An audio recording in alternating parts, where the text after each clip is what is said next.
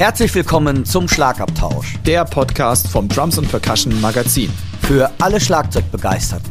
Wir sind Dirk Brandt und Timo Ickenroth. Mit Tipps und Stories und dem Allerneuesten aus der Schlagzeug- und Percussion-Szene. Viel Spaß beim Hören.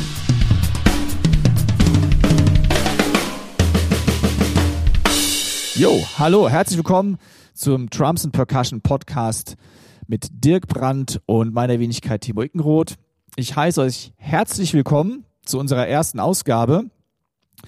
Der Podcast ist an alle Schlagzeuger und Schlagzeugerinnen gerichtet, die mehr eintauchen wollen in die Drummer-Szene. Was geht so? Was ist das neueste Equipment? Wer ist gerade am Start? Was passiert? Und ja, Dirk und ich, wir wollen euch einfach da mitnehmen auf eine Reise, auf äh, einen kleinen Kurzurlaub sozusagen, der schlagzeugtechnisch ausgestattet ist. Und ja, herzlich willkommen am anderen Seite des Mikrofons. Dirk, wie geht's dir heute?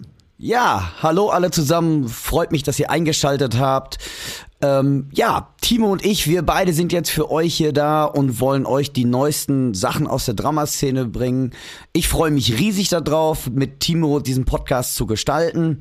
Und ja, was soll man sagen? Gut geht's mir. Es sind andere Zeiten, aber es wird auch besser. Wieder nach Regen kommt Sonne und von daher freue ich mich auch jetzt schon wieder, wenn ich die Bühne dieser Welt wieder betreten darf. Ja, das sollte man immer positiv äh, sehen oder das Ganze. Ne? Ich meine, vielleicht wären wir sonst nie auf die Idee kommen, auch überhaupt einen Podcast zu starten, weil alle so busy sind. Aber ähm, genau. man muss immer das Positive raussaugen.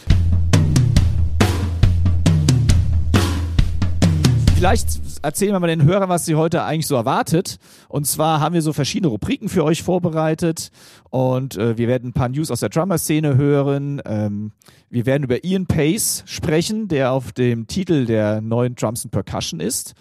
Wir haben ein paar Infos zur nationalen Drummer-Szene aus Deutschland, Österreich oder der Schweiz.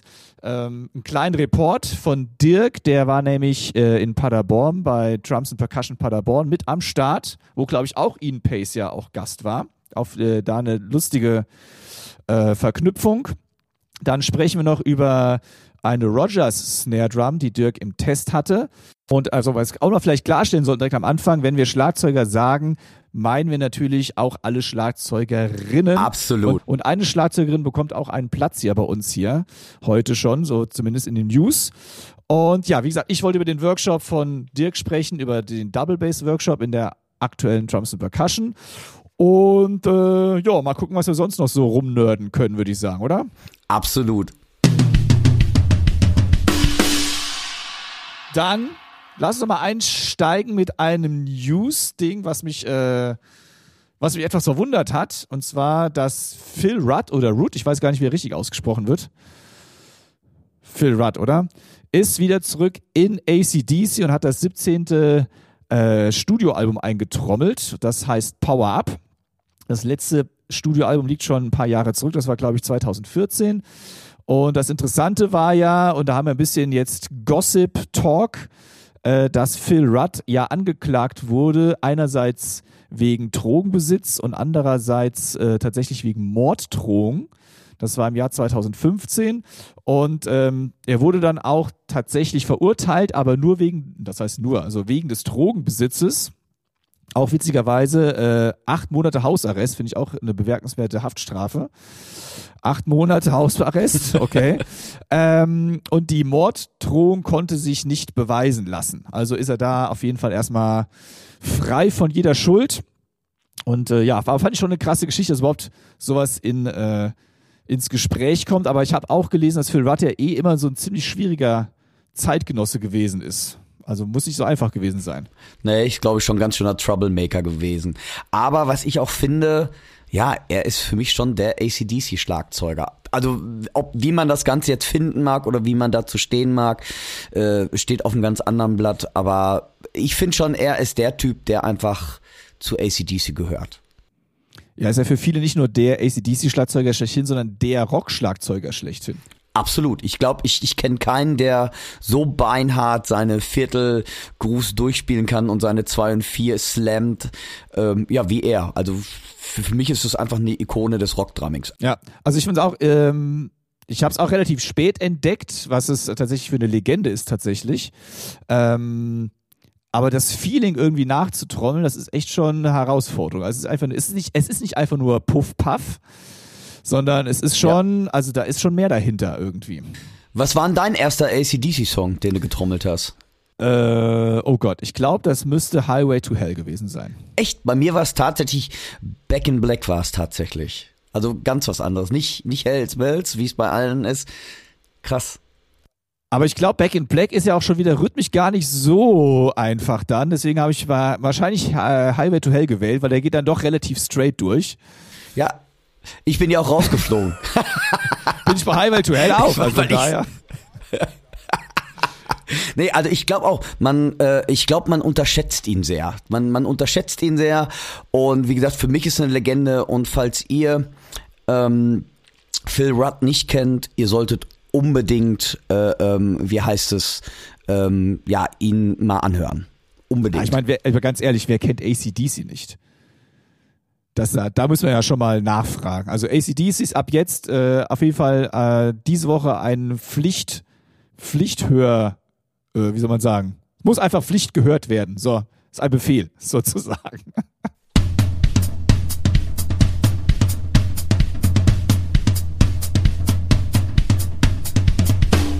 Okidoki. Timo, wir haben als ähm, Titelstory in der Drums und Percussion Ian Pace. Yo. Ian Pace. Interview hat äh, der liebe Kollege Ingo Baron geführt.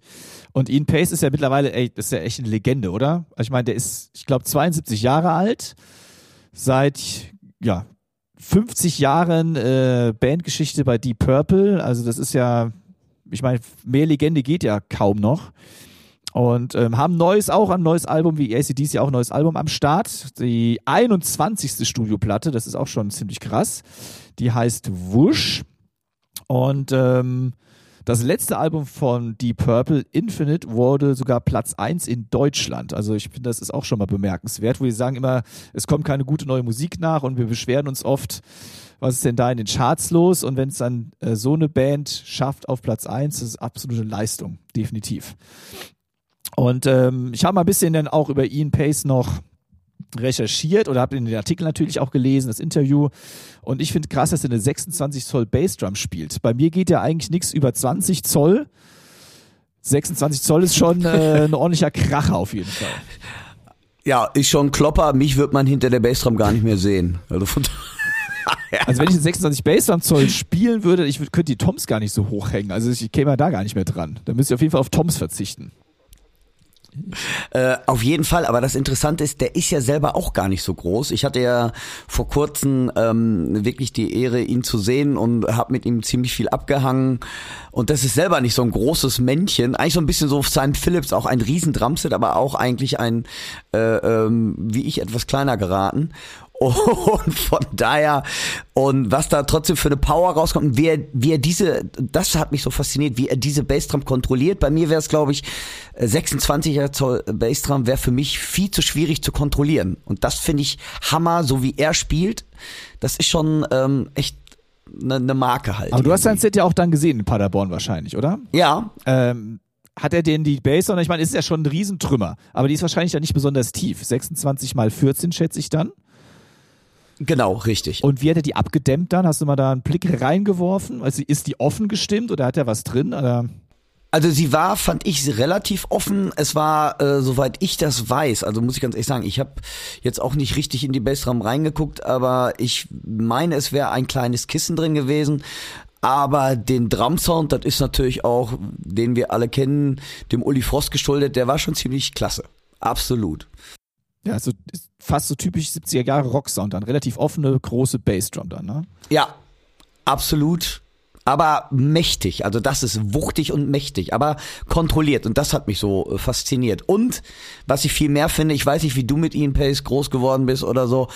Der Typ hat sich hinter Schlagzeug gesetzt beim Soundcheck und yo, man wusste, es war tatsächlich Ian Pace. Das fand ich so für mich sehr bemerkenswert. Ja, der kann ja auch wirklich trommeln, muss man wirklich sagen halt. Ne? Es ist ja und der will ja auch nur trommeln. Der will ja ständig und immer trommeln. Also er, er hat in einem, in einem anderen Interview auch gesagt, ich glaube, es war sogar in Trumps Percussion, dass er ständig nur an Flughäfen abhängt und äh, er muss irgendwie immer spielen. Und wenn er nicht spielt, er übt halt nicht für sich selbst, hat er auch mal irgendwo gesagt, sondern er muss immer mit anderen zusammen das dann machen. Er sucht sich, also wenn die Purple zum Beispiel eine Tourpause haben, dann sucht er sich wirklich andere Bands, mit denen er zumindest einmal ein paar Songs durchzocken kann. Also absolut umtriebig, ne? Der Mann ist äh, ja wirklich, der der will spielen. Der Schlagzeug ist seine Leidenschaft und der, wenn es geht, wie wie du auch schon gesagt hast, er mag nicht selber eigentlich üben für sich, sondern er mag gerne, er sagt, Schlagzeug ist ein Bandinstrument, ich möchte es in einer Band spielen, weil dafür bin ich Schlagzeuger geworden. Und das fand ich unheimlich interessant, diese Aussage, wo er sagt, ey, ich will spielen, ich will spielen. Und das Interessante ist so, einige haben ihn dann gefragt, das fand ich ganz klasse, ähm, ob er denn nervös wäre vorm Spielen oder jetzt beim Solo-Spielen. Und ich habe noch nie so einen relaxten Mensch gesehen hätte, äh, äh gesehen, der gesagt hat, ähm, das hat mich sehr beeindruckt, Warum sollte ich nervös sein? Ich will doch trommeln. Geil. Dann kann ich doch trommeln. Was dabei rauskommt, das ist eigentlich egal, meinte er. Ich will trommeln und ich fand das echt klasse, weil er sagte wirklich so, mal ist es super und mal ist es halt getrommelt. Nein, ich fand das unheimlich, also es ist jetzt ein bisschen salopp daher gesagt, aber er sagte, weil viel, ich weiß nicht, ob du das auch kennst, ich bin auch immer noch ein bisschen nervös und ich finde, das gehört auch zum Trommlersein dazu.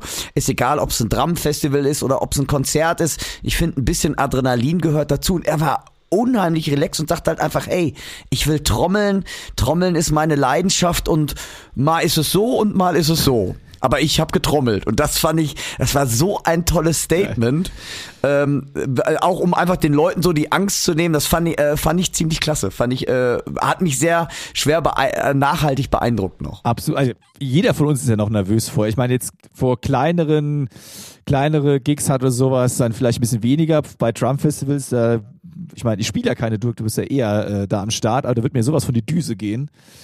Äh, keine Ahnung das geht gar nicht. Und ja, aber bei Ian Pace ist vielleicht jetzt auch wirklich diese 50 Jahre, dieses, diese 50 Jahre Bandgeschichte, 72 Jahre alt, das, der hat jetzt diese gewisse Ruhe und der, ich meine, der muss auch niemandem mehr was beweisen. Der ist einfach Legende und dann kannst du auch diese innere Ruhe haben. Ganz ehrlich, das habe ich auch so ein bisschen für mich gedacht. Ich glaube allerdings, dass das auch in jungen Jahren tatsächlich auch seine Einstellung war. Aber ich gebe dir recht und ich habe dann auch für mich so gedacht, naja, der hat, ey, der hat auf, der hat die Welthits der Rockmusik mit eingespielt, hat die Rockmusik weltweit vom Drumming her auch ähm, wie heißt es, geprägt.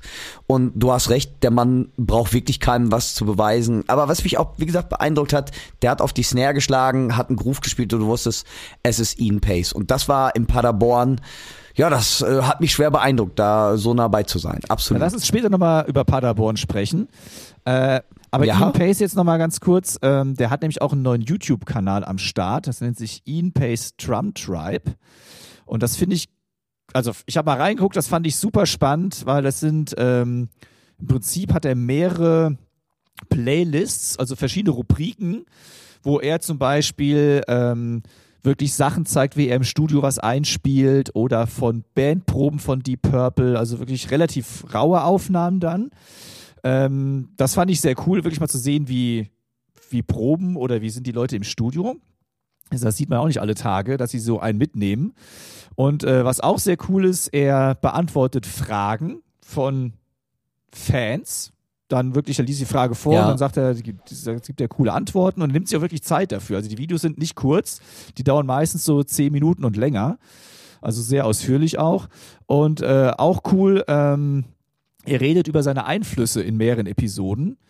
Also wirklich, es ist auch dann Musikgeschichte und Schlagzeughistorie, was man da äh, lernen kann von ihm. Also der Mann ist einfach, der weiß wirklich, wovon er auch spricht. Und das ist für auch für Leute, die vielleicht Ian Pace jetzt sagen wir so, ich bin vielleicht nicht der größte Deep Purple Fan, aber allein die Historie, die der Mann auch vermitteln kann, da bin ich ja, bin ich ja großer Fan von, ist ja so ein Steckenpferd von mir. Absolut. Ähm, das finde ich einfach super cool.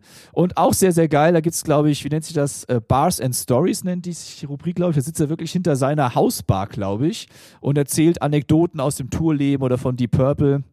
Also es ist für Ian Pace-Fans ein absolutes Muss. Ian Pace Drum Tribe auf YouTube.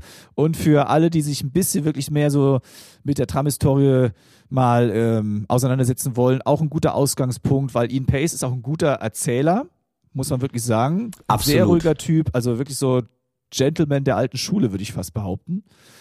Und den sollte ja. man wirklich da mal auschecken. Und wer Ian Pace noch gar nicht kennt, einfach bei YouTube eingeben und wirklich mal den Mann sich reinziehen, weil wie gesagt, lebende Legende, absolut.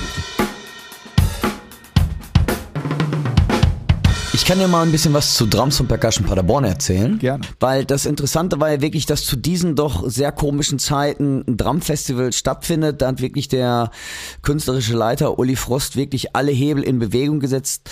Mithilfe der Stadt Paderborn und des Heinz-Nixdorf-Museums in Paderborn. Das Drum-Festival Drums und Percussion Paderborn konnte stattfinden unter ähm, strengen Corona-Auflagen, will ich mal sagen, die aber auch richtig waren. Und dadurch hat das Festival für mich nochmal wirklich an Qualität gewonnen, dass er es wirklich durchgezogen hat. Wie gesagt, zum Beispiel wir als Künstler ähm, haben uns alle testen lassen. Wir wurden getestet. Es waren große Desinfektionsspender aufgestellt. Es, es musste wirklich im ganzen Hause immer diese 1,50 Meter Abstandsregelung musste immer gewährleistet werden. Und ähm, selbst wir Künstler, als wir auf die Bühne gegangen sind, wir sind quasi mit Maske auf die Bühne gegangen und haben sie dann dort abgenommen. Aber dadurch ist es auch wirklich, es ist nichts passiert, es ist reibungslos verlaufen. Und wie gesagt, da hat der Uli Frost schon ganz schön was mit dem Drums- und Percussion-Verein Paderborn ganz schön was gestemmt.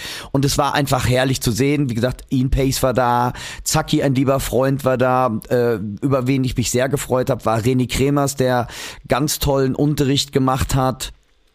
Dann ähm, als Band habe ich dort gespielt mit dem Gregor Hilden Orgen Trio als einzige Band, was weil es einfach anders nicht möglich war. Ähm, aufgrund der Corona-Bedingungen. René Kremers hat ein unfassbares Solokonzert gespielt.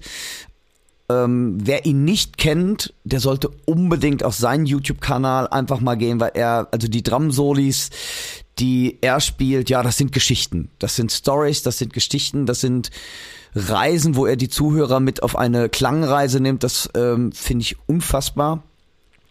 Und dann, was wir auch noch gemacht haben, war mit Ian Pace ähm, ein kleines, äh, ja, wie soll man sagen, eine, der, das hat der Uli Frost initiiert, eine einen sogenannten Corona Beat Performance haben wir da gebracht. Das heißt, ähm, Uli Frost, der Zaki Zukas, Ian Pace, Dirk Brandt und Frank Itt, der auch für die Recordings zuständig war. Der Uli hat mit dem Frank Kitt auch noch Recording-Workshops geleitet, haben ähm, ja eine Corona Beat Session veranstaltet. Und das äh, war auch nochmal eine ziemlich spannende Reise.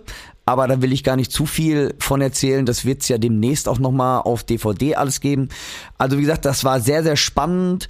Dann ähm, am Percussion war mit dabei Pete Hecht, der ganz, ganz tollen Unterricht gemacht hat. Ähm, auch ein Wahnsinnskonzert gegeben hat. Wie gesagt, da war vom äh, Paddelboot als Soundcollage äh, alles dabei. Und das hätte ich nicht gedacht. So ein Paddelboot oder ein Kajak war es besser.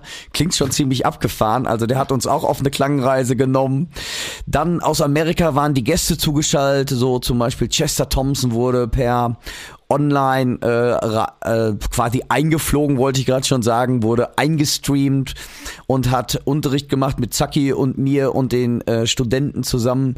Also es war eine spannende Aktion in diesen Zeiten, ein tolles Drumfestival, was seinesgleichen sucht. Und von daher habe ich mich sehr gefreut, dass ich dabei sein durfte mit den ganzen tollen Künstlern. Und ja, ich bin gespannt, was der Uli Frost mit dem Drums und Percussion Verein Paderborn 2022 vorhat, denn da gibt es das zehnjährige Jubiläum und da denke ich mal, wird es bestimmt einige Knaller geben. Sau stark. Interessant. Ich bin wirklich auch gespannt, was 22 dann abgeht bei and Percussion Paderborn, weil ich denke mal, da will, werden die sich auch nicht lumpen lassen. Ich will jetzt hier nicht schon äh, irgendwie Druck erzeugen auf die Leute dort, aber es muss schon krass werden. Ich denke, das wird es, weil der Uli hat so viele Sachen im Petto. Also ich glaube, ähm, da wird so einiges noch kommen. Absolut.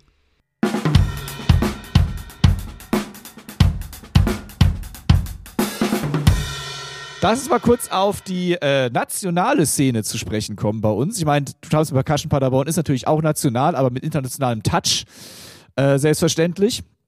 Äh, aber wir haben auch ähm, im Januar eine Veranstaltung, die wir vielleicht auch nicht äh, unter den Tisch fallen lassen sollten. Und das ist das Trump Weekend in Regensburg.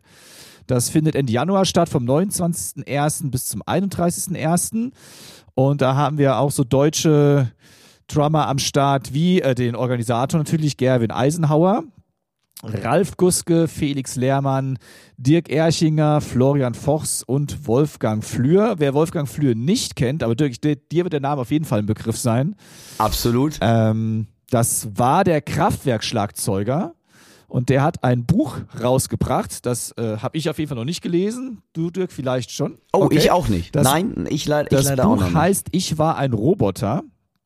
Und er wird äh, das äh, an diesem Trump Weekend vorstellen, wahrscheinlich auch eine Lesung draus halten. Ich bin mir weiß nicht ganz genau.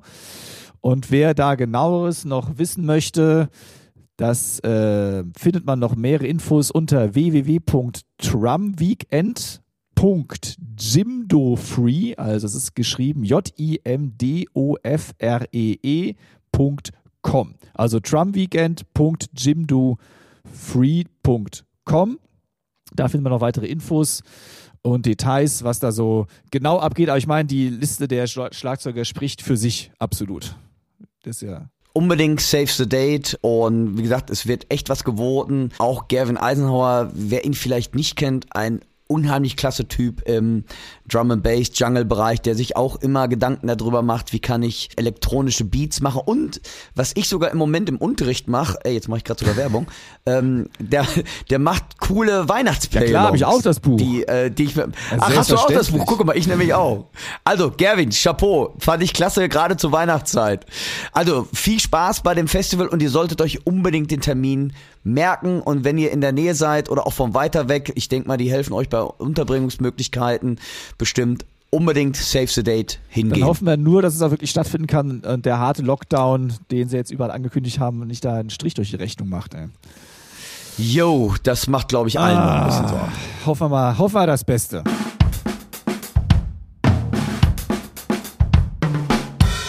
Was gibt es denn Neues in der Dramaszene? Wer sind so Leute, die du gerade neu entdeckt hast, yeah. wo du sagst, ey, das ist doch mal also interessant? Neu entdeckt habe ich tatsächlich. Ähm, witzigerweise bin ich ja schon länger mit ihr auf Instagram befreundet, ohne dass man sich kennt. Das ist ja das ja. typische Social Media Gedönse. Lissy, so nennt sie sich auch auf Instagram gleich, Lissy und der Nachname ist Scharnowske. Und sie hat was ganz Interessantes gemacht. Sie hat nämlich ähm, ein ein 3D-Drum-Dress entworfen. Das heißt, ein Ganzkörperanzug, der Trigger beinhaltet, wo sie halt tan tanzen okay. kann und gleichzeitig eben alle möglichen Sounds, also nicht nur Schlagzeug, sondern es geht natürlich, Trigger geht natürlich alles, alles Mögliche abrufen kann. Und die hat da auch eine passende Hammer. CD zu rausgebracht. Die CD nennt sich March to a Different Drummer. Das sind okay. so zehn Titel ungefähr, das Licht einsorten, so Elektro-Pop, äh, stylmäßig. Sie singt auch sehr, sehr schön auf dieser äh, CD. Und das Coole ist, das CD-Case hat eine so, hat eine Hologrammbühne. So, wer sich das jetzt nicht vorstellen kann, ich konnte es mir jetzt auch nicht vorstellen. Man klappt also diese CD auf und dann hat man eine, quasi sieht man eine Bühne in so einem, ja, aus Pappkarton wahrscheinlich. Und dann kann man einen ja. QR-Code scannen und mit seinem Handy und dann kann man das, legt man das Handy in die CD-Bühne rein und dann kriegt man das Hologramm dargestellt. Also völlig krass. krass. auf so eine Idee, bitteschön. Also Lizzie, äh, nicht Lizzie, Entschuldigung, Lizzie, krasse Idee. Und ähm, sie ist halt eben auch Hammer. Nicht nur, dass sie dieses Projekt am Start hat. Ähm, ich habe da mal ein paar YouTube-Videos mir von ihr anguckt, einmal zu diesem Ganzkörperanzug eben, ganz interessant. Aber sie ist auch eine Hammer-Schlagzeugerin. Also sie hat studiert in Amsterdam und in Paris und hat noch okay. ein richtig anderes krasses Trump-Video am Start, wo sie auch singt. Und das nennt sich ähm, Unicorn. Also einfach, wenn man Walisi Scharnowska eingibt, dann kommt man dahin. Auch super geil produziert, richtig geil getrommelt, auch ein eigener Song von ihr. Ähm, das ist auch ein anderer Style als die neue CD, würde ich sagen. Es ist so, ja, es ist schon so Jazz-affin, sag ich mal, elektromäßig aber auch, also richtig geil. Also die, habe ich auf jeden Fall neu entdeckt. Also cool. checkt Lissy Scharnowska aus. Ähm, ihre Homepage ist www.lizzy, Lizzy geschrieben ist L-I-Z-Z-Y, also lizzy.berlin, unbedingt auschecken. Ähm, ich hoffe, dass man von ihr noch einiges hören wird. Also hat mich echt, muss ich sagen, beeindruckt. Wirklich, also richtig cool. Hammer, nee, kenne ich gar nicht. Guter Tipp, also merken.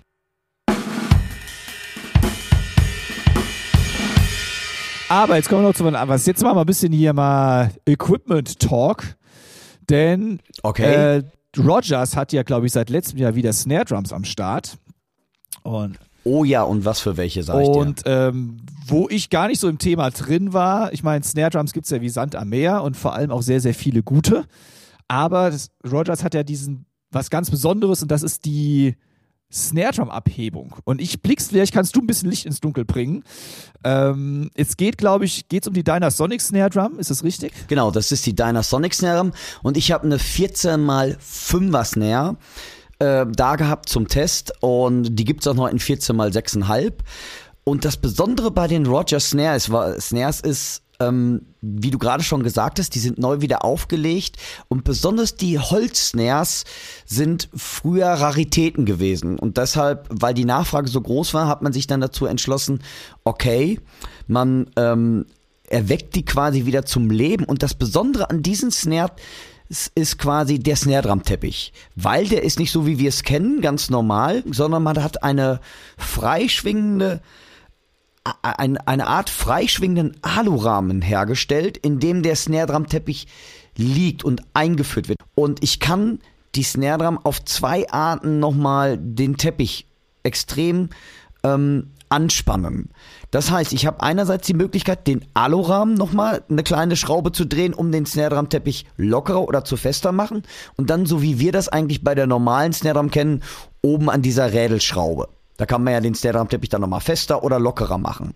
So, dadurch, dass ich aber durch diese zwei Möglichkeiten den Snare Drum Teppich sehr sensibel und fein einstellen kann, kann ich erstmal, so kommt es mir vor, den ähm, Snare Drum Teppich etwas diesem Rascheln wegnehmen. Das heißt, ich bin hier jemand, der sehr gerne rascheln mag, aber gerade wenn man so über Toms oder sonst etwas geht, habe ich das Gefühl, weil der Snare Drum Teppich in so einer Alurahmen-Aufhängung ist, dass der wesentlich eliminiert wird und dass ich nochmal viel sensibler drauf eingehen kann, weil bei mir ist es manchmal so, hast du vielleicht auch schon mal erlebt, wenn du eine, ähm, eine Snare Drum mit einer normalen Abhebung hast und wenn du den Snare Drum Teppich zu fest machst, was ich bei vielen Leuten oder auch bei vielen Schülern sehe, dann wird die Snare Drum dir eigentlich gechoked dann kann selbst die beste Snare nicht klingen, weil der Snare Drum Teppich so angeknallt ist, dass die Snare Drum ja gar nicht mehr schwingen, gar nicht mehr atmen kann, so will ich es mal nennen.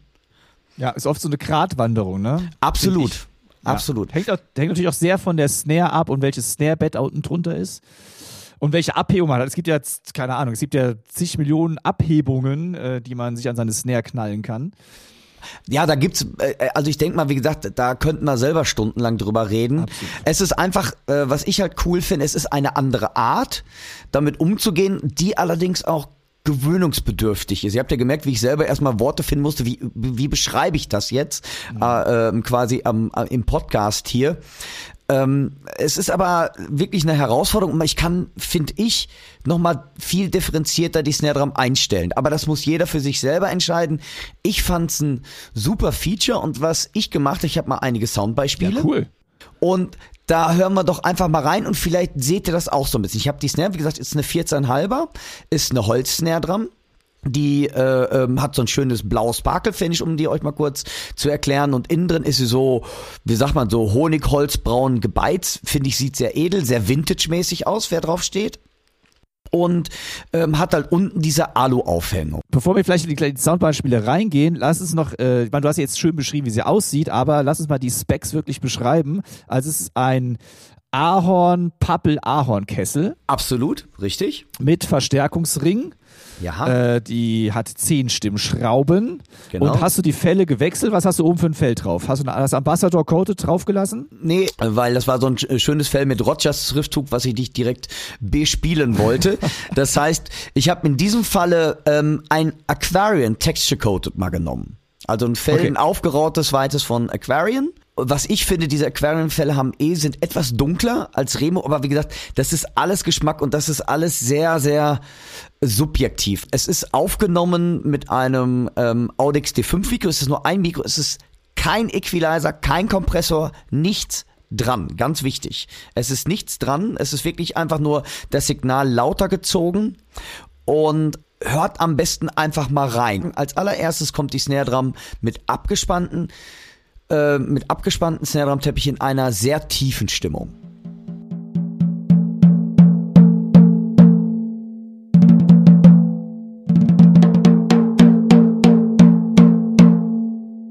Okay, dann folgt das Ganze äh, in der tiefen Stimmung mit einem angespannten Snare Drum Teppich.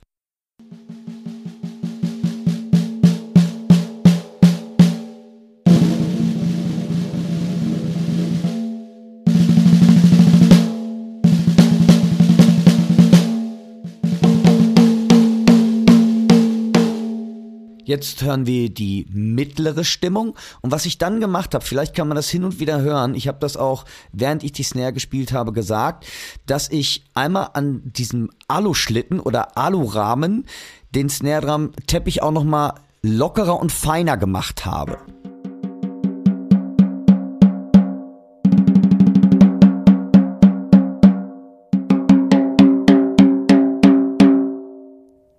Mit angespanntem Snare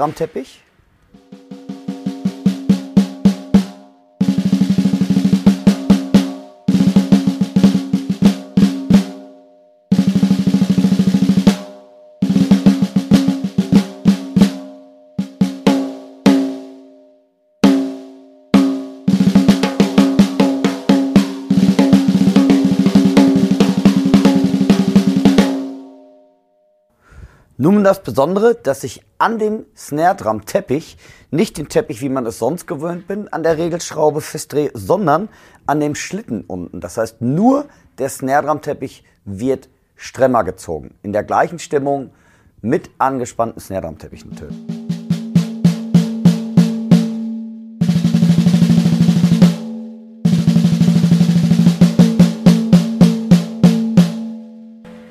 Und jetzt nochmal, wenn ich den Teppich wieder an dieser Schraube lockern würde, das merkt ihr auch, und das ist echt das Besondere, was es so an keiner Snare Drum gibt.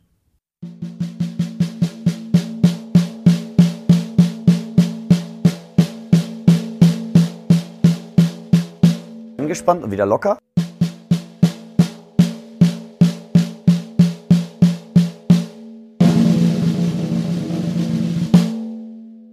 Und dann habe ich die Snare nochmal in einer hohen Stimmung auch nochmal abgespannte Snare, hohe Stimmung und dann wieder mit Snare Drum Teppich dran. Sehr gemacht.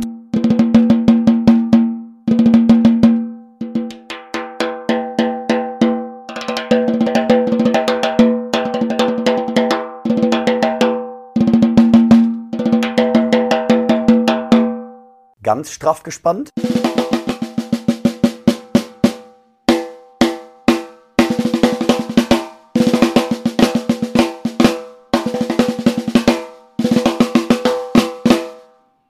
Ja, cool. Also klingt, äh, jede Stimmung hat das gewisse, hat ein bisschen, hat das gewisse etwas für sich tatsächlich.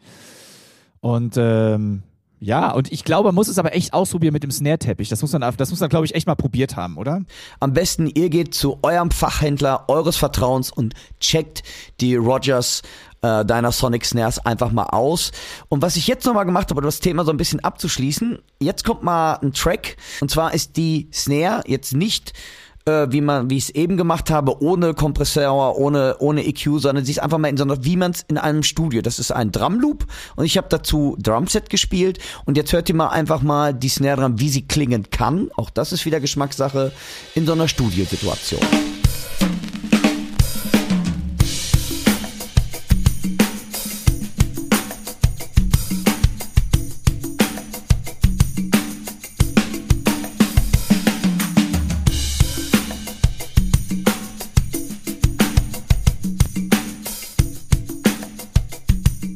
Dann sagen wir vielleicht doch mal kurz, ich meine, das sind keine günstigen Instrumente, muss man ganz ehrlich sagen.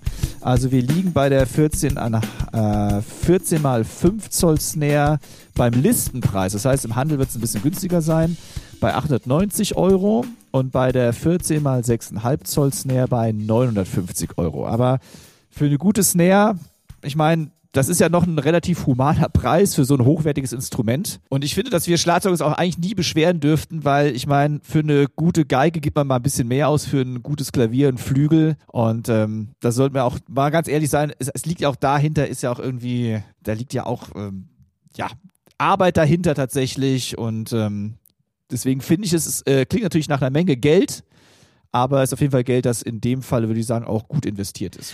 Ja, ich bin ja eh ein bekennender ähm, Snare-Fan und ich finde, man kann nie genug Snares haben. Äh, ich finde es einfach spannend, irgendwie ähm, mit Snares. Das, die Snare ist ein Herzstück für uns Schlagzeuger und ich finde, eine Snare hat so viel Persönlichkeit und wie gesagt, über Geschmack lässt sich streiten und ihr müsst es wirklich einfach selber ausprobieren.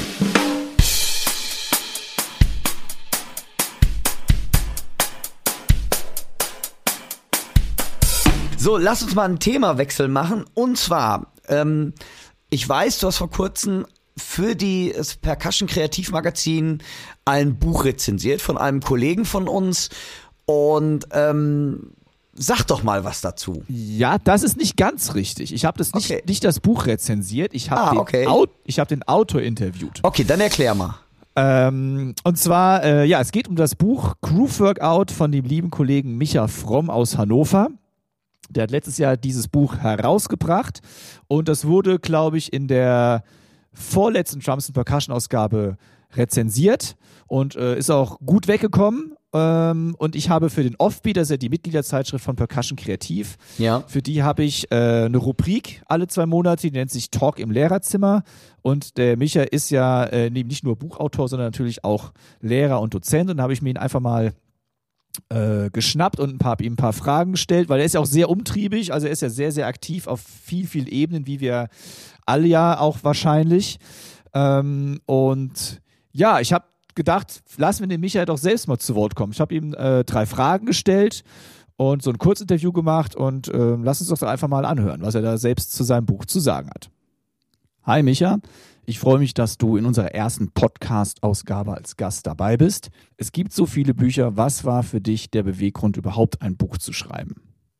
Der Plan, äh, ein Schlagzeugbuch zu schreiben, der existiert eigentlich schon so lange, wie ich unterrichte. Also seit äh, über 20 Jahren. Und ich habe dann über die Jahre immer mehr Material gesammelt, habe auch immer mehr herausgefunden, ja, welche Lehrmethoden gut funktionieren im Unterricht oder in Workshops. Ja, und habe dies dann eben gebündelt und in den letzten fünf Jahren ähm, konkret an diesem Buch zum Thema Groove gearbeitet. Das fand ich immer ein sehr interessantes Thema. Auch die Frage, die oft gestellt wird, was ist wichtiger, Technik oder Groove, die hat mich immer beschäftigt. Und ich bin der festen Meinung, dass äh, eine gute Schlagtechnik, die wiederum ein, ein gutes Timing und eine äh, gute Dynamikpräzision mit sich bringt, sehr, sehr hilfreich ist für Groove, also zumindest um dieses Groove-Gefühl oder, oder auch die musikalische Persönlichkeit dann aufs Instrument zu übertragen. Dafür ist die Schlagtechnik tatsächlich meiner Meinung nach äußerst wichtig und das war für mich dann der Hauptgrund, konkret mein erstes Buch Groove Workout zu äh, schreiben und zu veröffentlichen. Und ich bin da jetzt auch natürlich sehr stolz darauf, dass ich das jetzt fertig bekommen habe und dass das jetzt auch schon sehr schöne Resonanz in Form von ähm, Rezensionen oder auch Buchbesprechungen in Drum-Magazinen bekommen hat. Was ist denn deine Zielgruppe? An wen richtet sich dein Buch Groove Workout? Groove Workout richtet sich an ambitionierte Anfänger und auch fortgeschrittene erwachsene Schlagzeuger.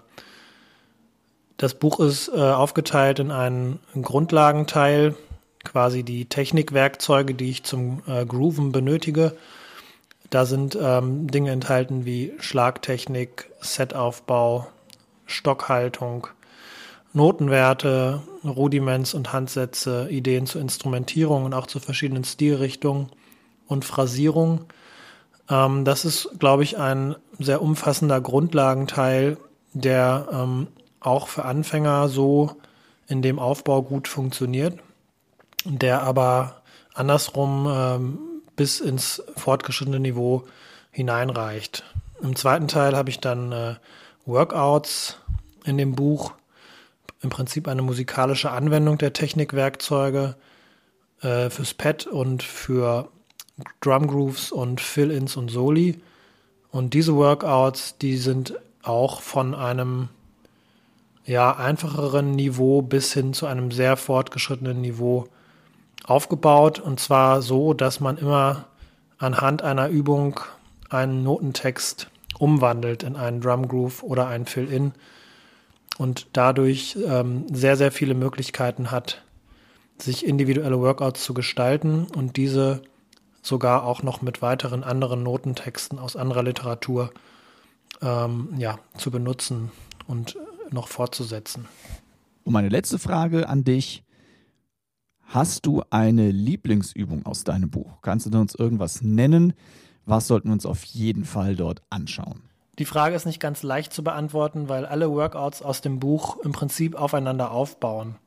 Die werden zuerst am Pad entwickelt und dann aufs Drumset übertragen. Ich nenne aber trotzdem mal das Solo Fill-In Workout 1.14 als Lieblingsübung, weil dies meinen Lieblingshandsatz äh, beinhaltet. Rechts, links, links, rechts, rechts, links. Die Idee von diesem Workout ist, äh, Achtelnoten aus einem Lesetext als ähm, Sechzehntel Triolen zu übersetzen, als erste und sechste Sechzehntel Triole und diese dann als Fill-In und auch als Drum Groove äh, anzuwenden. Und das finde ich eine sehr schöne Idee. Und so kommt in diesem Workout im Prinzip alles an Parametern zusammen, was unseren Groove beeinflusst, nämlich Handsatz, Phrasierung, Instrumentierung, ähm, Dynamik, Tempo und ähm, Notenwerte. Und das finde ich ein, ja, ein, ein sehr interessantes Konzept und eine schöne Anwendung von diesem Konzept. Jo, das war die, das Statement von Micha. Ähm, aber du kennst das Buch ja auch. Du hast ja selbst äh, ja auch ein Statement losgelassen, was ja auch äh, seinen, äh, seinen Platz in dem Buch selbst gefunden hat. Ja. Also check das Buch mal aus. Groove Workout von Micha Fromm. Ähm, ja, auf jeden Fall äh, einfach mal ein neuer Ansatz. Ein neuer Ansatz, finde ich. Also nicht ein ganz neuer Ansatz, aber er hat sehr viele Sachen zusammengetragen, so muss man es sagen. Und hat sich da sehr viel, viel Arbeit gemacht. Wo wir gerade jetzt hier beim Thema Lernen sind, sozusagen. Dein Double Bass Workshop in der aktuellen Drums Percussion. Ja. Der ist krass, Alter. also, äh, zum einen ist er krass, weil ich bin ja kein großartiger Double Bass Spieler. Aber er ist ja nicht nur Double Bass mäßig äh, krass am Start, sondern ich meine, Siebener Verschieber auch noch gerade mal dazu rauszuhauen, äh, ist natürlich auf zwei Ebenen greifst du sozusagen an. Also ich habe es versucht, ich bin die ersten paar Übungen halbwegs gut durchgekommen. Und dann kommt die Stelle, wo man äh, irgendwie alle vier Gliedmaße zusammensetzen soll. Und das eiert bei mir sowas von, ich bin ähm, ja heulend hier aus dem Proberaum rausgelaufen. Geil. Und wir reden hier tatsächlich von Tempo 60, wo ich rumgeeiert habe. Ne? Also, und was mich wirklich gekillt hat, war, ähm, dass man immer mit rechten Fuß anfangen soll. Denn ich bin es irgendwie ein bisschen so gewohnt doch, dass mein linker Fuß dann auf die, sagen wir, auf die schwachen Zählzeiten kommt und mein starker auf die rechten. Und dachte mir, so ein ah, was soll das denn hier, bitte schön, warum darf ich nicht meinen linken Fuß dort benutzen? Hat das einen, hat das einen tiefgründigen Sinn tatsächlich oder ähm, hast du gesagt, ich muss ja irgendwie was aufschreiben und ich kann nicht alle 5000 Variationen aufschreiben? Nee, nee, ähm, eigentlich so ein bisschen das Letztere. Ganz wichtig zu allen Double Bass Drum Workshops. Ich selber bin ja ähm, auch wirklich sehr, sehr spätberufener im, im Bereich Double Bass Drum, weil bei mir kam das damals so ein bisschen quasi über Nacht, wo ich ähm, aus Münster, aus dem Jazzclub auf einmal ähm, ja zu Access gerufen wurde und habe dann Wacken gemacht. Und da merkte ich erstmal, wow, meine Double Bass Drum Skills, weil ich sie bis dahin auch nicht brauchte, sind doch eher. Und auch heute, ich möchte mich um Gottes Willen mit keinem von diesen ganzen großen Helden da messen. Für mich ist einfach, ich habe für mich da unheimlich viel Interessantes drin entdeckt und lerne immer dazu. Und eigentlich, ähm, die Figur ist eigentlich gekommen, äh, ähm, dass ich selber, weil ich selber als Siebener geübt habe und ähm, fand ähnliche Figuren bei Gavin Harrison, äh, Matt Gasker zum Teil vor und fand das einfach mal interessant, sowas ähm, zu machen und selber zu spielen. Und so bin ich quasi auf diese Figur gekommen und finde, wenn man einmal den Bogen raus hat, dann läuft sie auch recht rund. Ähm, das Interessante fand ich dabei, für mich war es einfacher, mit dem Rechten immer zu beginnen. Ganz wichtig für euch alle. Das sind von mir einfach nur Vorschläge. Das sind Vorschläge, so könnt ihr es machen. Wenn du natürlich mit einem anderen Fußsatz besser klarkommst, besser zur Rande kommst, solltest du den auch unbedingt verwenden. Bei mir war es, und das Interessante, was du jetzt auch gerade gesagt hast, bei mir war es halt wirklich so, dass ich bei dieser Übung absolutes Fail hatte, als ich die, wie ich es sonst auch gewohnt bin, zum Beispiel die Zählzeiten E und D im linken Fuß zu treten. Für mich war es da wirklich besser quasi die Siebener Verschiebung, weil die wird ja in den Händen angedeutet, mit den Füßen weitergeführt. War es für mich einfacher, die immer wieder mit dem rechten Fuß zu beginnen. Da hatte ich einfach viel mehr Stabil äh, Stabilität, ist eigentlich das richtige Wort.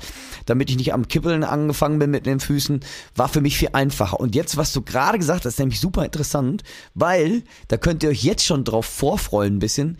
Der nächste Workshop in der nächsten kommenden Ausgabe ist nämlich genau das, was du gerade gesagt hast, spiegelverkehrtes Trommeln, was mich wieder umgebracht hat. Und das hat mich auch umgebracht, weil äh, da ist es nämlich passiert, äh, kann ich so ein bisschen vorwegnehmen und seid gespannt darauf, da kann ich nämlich vorwegnehmen, dass ich unheimlich Probleme hatte. Ich sollte ein Gitarrenriff im Studio vor kurzem spielen.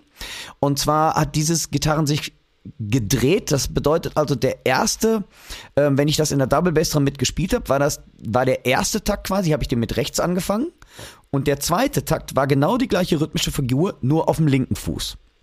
Also hat sich das immer gedreht und da bin ich bescheuert bei geworden.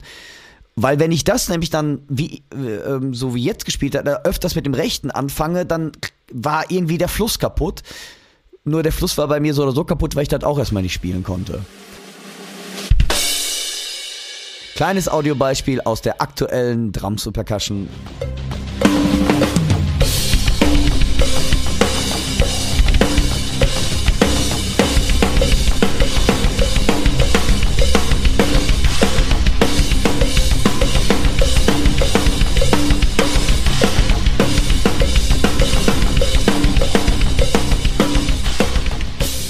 Nun folgt Nummer 7 im Tempo 110.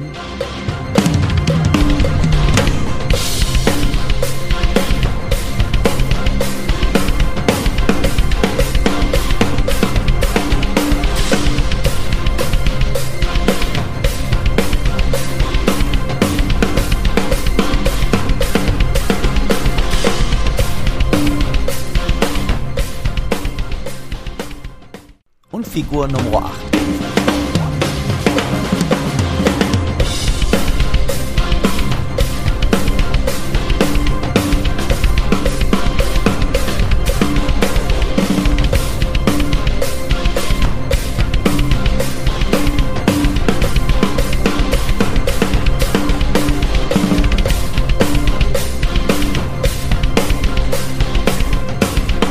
da weiß ich ja, was ich zu üben habe die nächsten Wochen. Äh, Double Bass, äh, genau mein Lieblingsthema. Also, das ist genau meine Baustelle. Geil. Kann ja noch werden, kann ja noch werden. Ich arbeite dran. Also, ich finde ja immer wichtig, man soll über seinen Tellerrand hinausschauen, auch wenn man jetzt hier, äh, wenn ich vielleicht nie wieder in die Verlegenheit komme, wirklich schnelle Double Bass Salben abfeuern zu müssen. Aber ähm, man kommt auf andere, es ist ja eine Koordinationsgeschichte auch letztendlich. Und man Absolut. kann immer was rausziehen. Absolut. Ist egal, ob es jetzt äh, für einen Jazzer Double Bass ist oder für den Metal-Trommler Jazz. Es geht immer was, also seid einfach immer offen und ähm, dass die, nein, ja, wie gesagt, mein großer Appell an alle, seid offen für alle möglichen musikalischen Einflüsse, Übungen, Strömungen.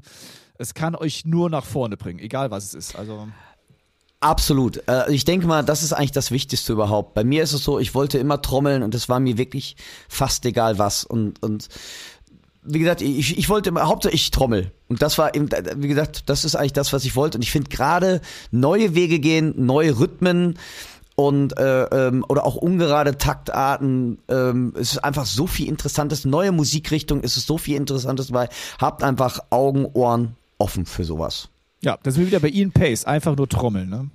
Ja, der, einfach, einfach der, der Mann macht eigentlich, hat eigentlich alles richtig gemacht. Der hat's verstanden.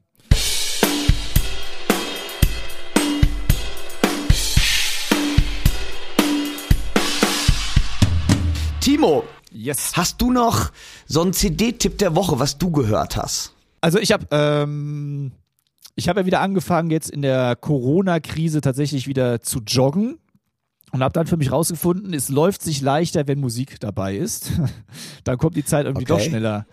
Kommt es einem doch schneller vor, die, äh, wie die Zeit verrinnt. Und ähm, ich höre jetzt immer so verschiedene Sachen durch, wo ähm, die ich schon immer mal hören wollte wieder, aber es irgendwie zeitlich nicht geschafft habe. Und Ja. habe jetzt äh, die Woche so einiges mir durchgehört und muss sagen, dass ich bei den Doobie Brothers hängen geblieben bin. Ach, Ah, die nee. Doobie Brothers. Ich habe sie für mich wiederentdeckt. Ich habe auch schon eine, ich habe eine CD von denen zu Hause, nur eine Schande über mein Haupt vielleicht, aber immerhin. Und ähm, aber ich fand beim, also fand es echt cool. Also erstmal die Songs, wie die äh, strukturiert sind, wie die, also wie die Mega. komponiert sind. Und das Drumming hat mich echt, echt umgehauen. Also es ist, entweder ist es mega, mega songdienlich, also das ist es immer, aber es ist oft halt relativ simpel, aber der Drum-Sound ist äh, der Burner. Also Hammer, ne? es klingt einfach Ja. immer geil. Und wenn man dann so mal sag mal, die Standard Doobie Brothers Songs kennt, dann denkt man, jo, da trommelt ein guter Bandtrommler, aber der kann nicht auspacken. Aber die Doobie Brothers haben auch manche Sachen, wo ich denke, Alter, das ist aber jetzt nicht mehr so das übliche 0815 äh, Rockgetrommel, sondern das ist richtig, richtig technisch auch anspruchsvolles Zeugs. Und das äh, hat mich echt fasziniert. Es ist, trotzdem klingt es nach Doobie Brothers, weil der Sound immer absolut tipptopp ist. Und ähm, ja, also meine Empfehlung ist jetzt kein CD-Tipp, aber meine Band-Empfehlung der Woche zum Beispiel oder der, der des Monats, wer es noch nicht kennt, die Doobie Brothers. Die hatten übrigens auch ein paar Hits natürlich, aber ähm, die kennt, äh, die Titel kennt man, aber man weiß nicht, dass es die Doobie Brothers sind. Wollte ich gerade sagen. Ähm, Megatipp und ähm, absolut richtig. Weil ich finde auch, was die äh, ähm, so sich da zusammengespielt haben, wie aufgeräumt, also wie aufge, obwohl es ja so viele Leute auch sind, wie aufgeräumt das klingt. Und ähm, ja, cool. Stimmt, habe ich auch ewig nicht mehr gehört. Interessant. Hast du noch was? Hast du noch was für uns? Ja, ich habe ich hab ein bisschen ganz was anderes und zwar bin ich auch durch Zufall da drauf gekommen. Ich wurde von den ähm, quasi Audiomedien, die man heute so hört, wird, kriegt man immer so Vorschläge. Und da kam ein Vorschlag. Das Album heißt Quaker, Quackers. Ich weiß nicht gar nicht mehr, wie ich es richtig ausgesprochen Quackers mit QU Quackers. Und zwar zwei The Next Wave. Und zwar ist das ein Zusammenschluss, nie gehört, ich auch nicht. Wie gesagt, war, war, war ein Vorschlag, aber das ist ein Projekt mit 33 Rappern. Oh mein Gott. Jo, da sind Samples dabei. Es ist zum Teil live gespielt. Ich finde leider kein Audiobooklet, von daher könnte ich jetzt sagen.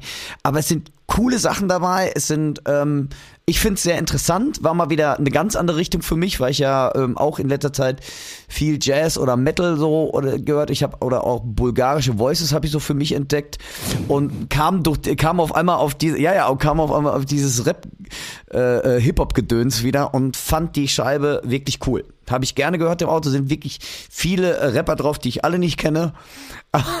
die Musik äh, ähm, hat mich echt gekickt so. Äh, ich fand das gut. Ich denke mal, es heißt äh, Crackers Crackers 2 The Next Wave. Also, wenn ihr mal einfach was reinhört bei den sozialen Medien oder bei den Audiomedien, die ihr so hört, äh, checkt das mal aus. Geht da mal drauf äh, und bei der Suchenfunktion fand ich der Hammer. Fand ich echt der Knaller. Geil. Wir werden auch ähm, zu dem Podcast äh, die ein oder andere Social Media Gruppe äh, eröffnen und äh, da werden wir einfach so Links auch nochmal reinstellen. Das heißt, wer jetzt nicht ganz mitgekommen ist, wie die Platte heißt oder die Empfehlung oder Genau. wen wir genannt haben, das werden wir einfach nochmal dann kurz äh, als ja, als Linksammlung zusammenfassen, dass ihr da wirklich nochmal ins Detail euch reinlesen könnt oder ob ihr das anschauen könnt auf YouTube oder wo auch immer ihr unterwegs seid.